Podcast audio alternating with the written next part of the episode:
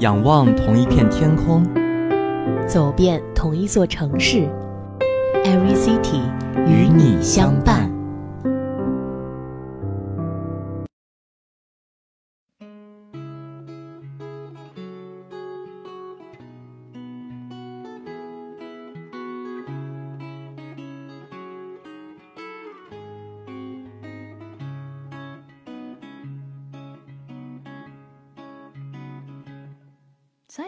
各位听众朋友们，大家好，欢迎收听本周与大家见面的 Every City，我是小波雷曼，我是小波叶曼。寒假过得很快，那很高兴新学期又可以和大家见面。虽然新学期呢刚刚开始，才两周不到的时间呢，反正雷曼就觉得已经是相当忙碌了，好像院里面已经开始陆陆续续的准备着一些活动。那叶曼有没有去了解一些？就是相关的活动啊，或者是一些比赛什么的。有，像我们院的话，最近就有一个校级比赛，就是我舍友办的那个 ERP 的沙海模拟大赛。嗯，然后我也就舔着一个老脸，然后就加入了比赛群。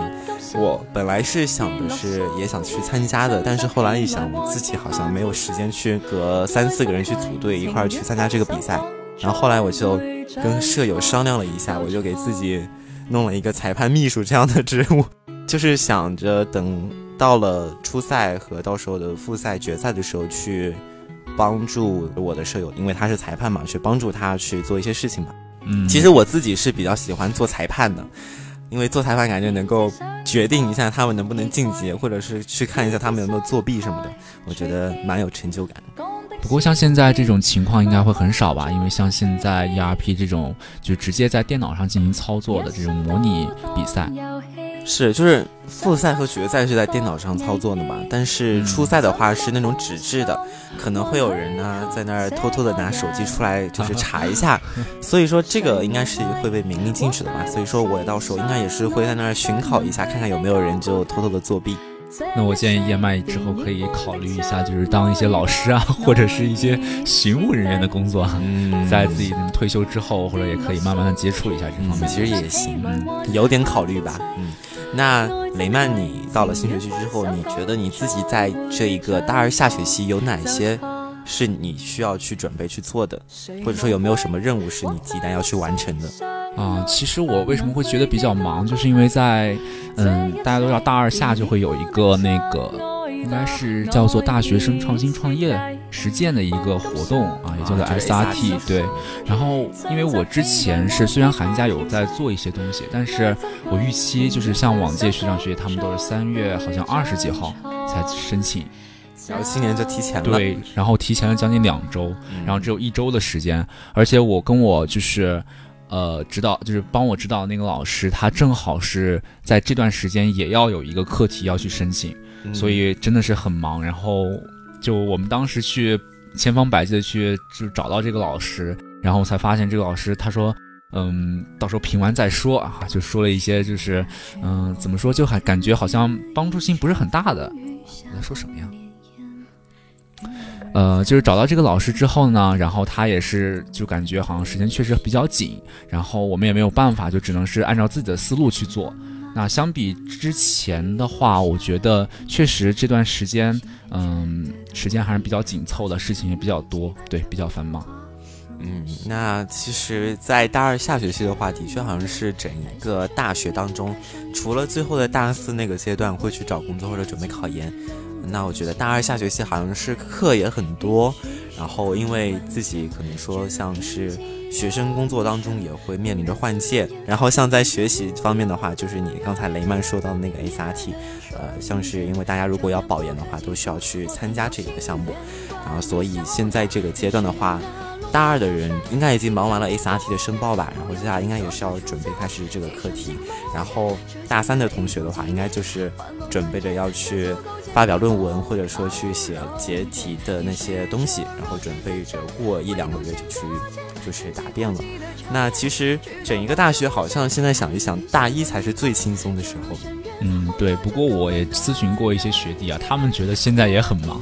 就可能是真的。哎，你说到他们就是很努力，我想起来就是好像现在因为我们就是现在那个组织招新等等，好像那些同学就是对组织啊或者社团都不太感兴趣。然后问他们为什么不感兴趣呢？他们说我们只想学习，就好像就是真的是对学习达到了一个痴迷的状态。但是他们不太关心社团发展的话，可能会导致我们学校的社团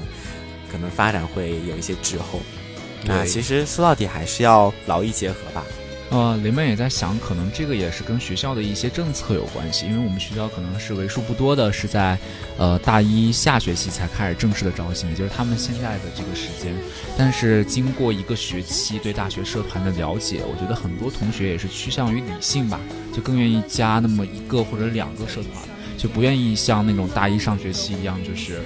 嗯，一下子加三四个这样子。所以可能也会给一些社团带来负担，可能也是需要社团做一些方面的改进吧。可能怎么去怎么样去更加吸引这些，嗯，大一的新生。对，毕竟还是要继续维持下去。好，那其实的话，呃，大家在学习和社团之间，好像我们以前也聊过很多次这个，呃，就是要找到一个很很好的平衡点吧。嗯，因为我自认为是社团不会影响自己的学习。但是过多的社团活动是会影响到的，所以还是得自己怎么样去平衡这两者之间的关系。嗯，没错。好了，那我们聊完了一些开学的事情以及社团和学习之后呢，我们来关注一下未来三天的天气情况。三月十三日，周三，天气晴，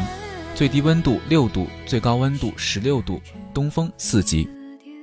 三月十四日呢是周四，天气是阴，最低温度六度，最高温度十八度，东风四级。三月十五日周五，天气小雨，最低温度三度，最高温度十二度，西北风五级。那其实说到天气，最近好像已经摆脱了之前好几个月的南京这边阴雨那种情况吧。然后现在天气已经放晴了好几天，然后像气温的话也是。呃，应该最高温度已经逼近了接近二十度，然后也是要提醒各位听众朋友们，就是在中午比较热的时候，可以适当的可以换一件薄薄的外套，这样的话就不用太热，也避免自己会热伤风。下面为大家介绍一下本期的同城活动。本期第一个同城活动呢是墨尔本抒情歌剧院歌剧音乐会《费加罗的婚礼》。时间是在二零一九年三月三十一日周日下午的七点三十分，地点是在南京保利大剧院大剧场，费用是八十元至四百八十元不等。浓缩了音乐精华，萃取了歌剧片段。多媒体的精简版歌剧音乐会，二零一九年三月三十一日，澳大利亚墨尔本抒情歌剧院的多媒体歌剧音乐会《费加罗的婚礼》将在南京带来一场荟萃的精彩片段的演出。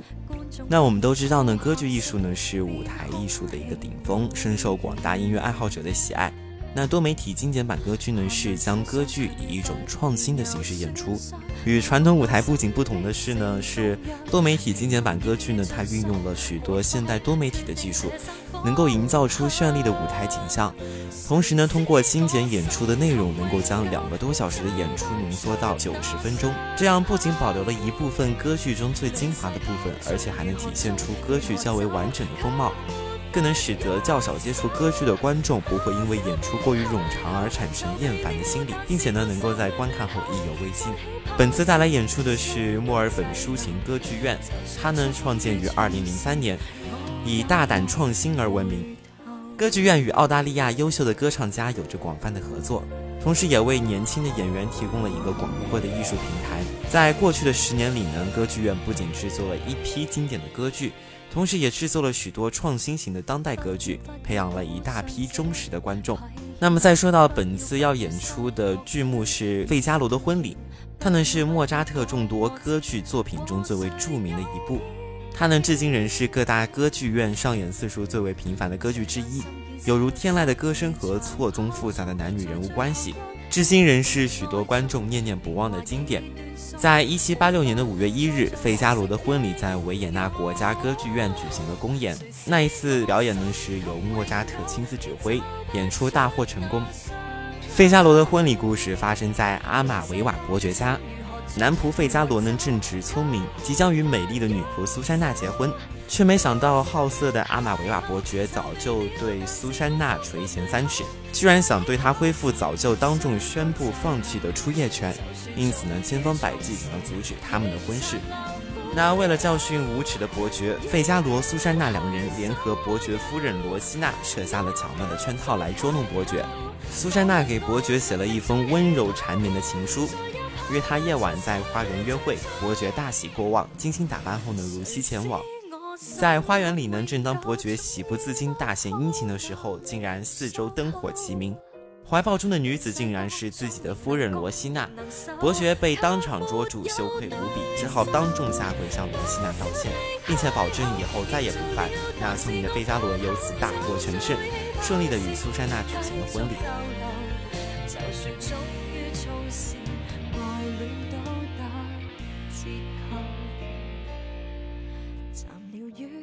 跑线我不想获自由。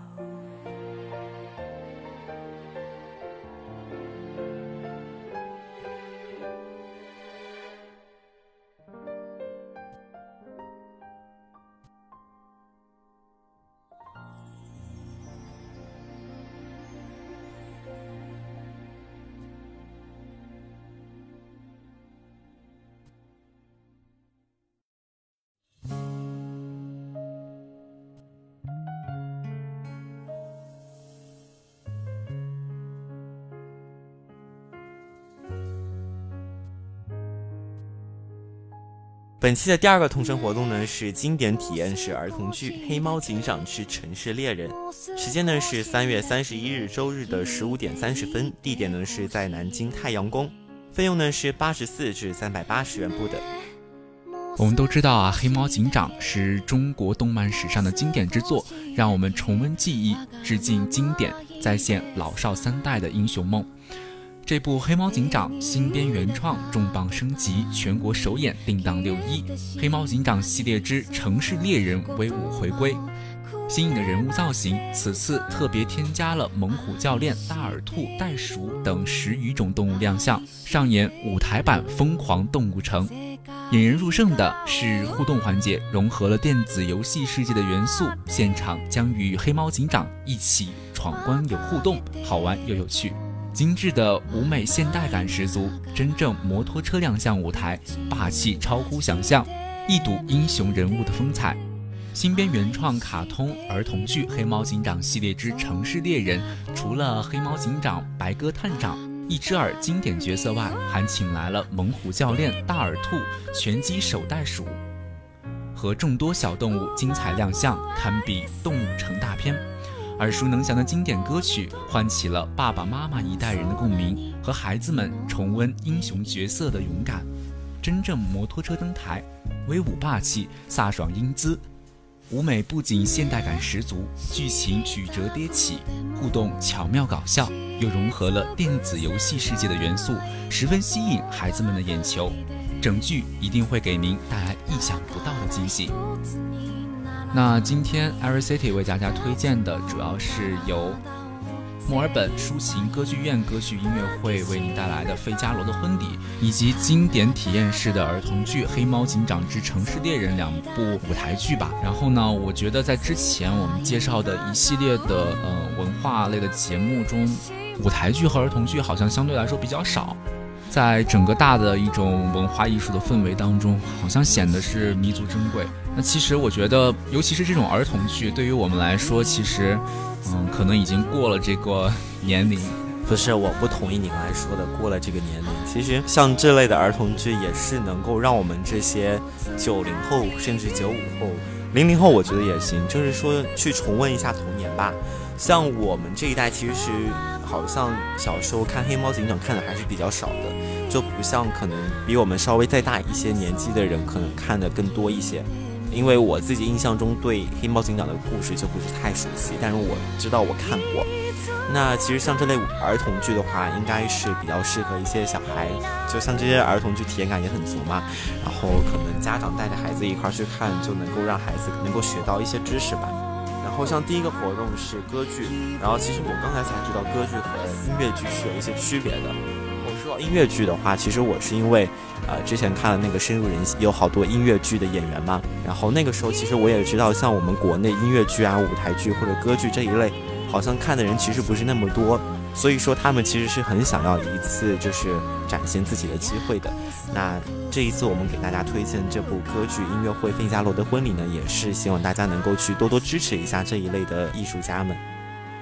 好的，本周的 Every City 到这里就要和大家说再见了。我是小波雷曼，我是小波燕麦，我们下周同一时间不见不散。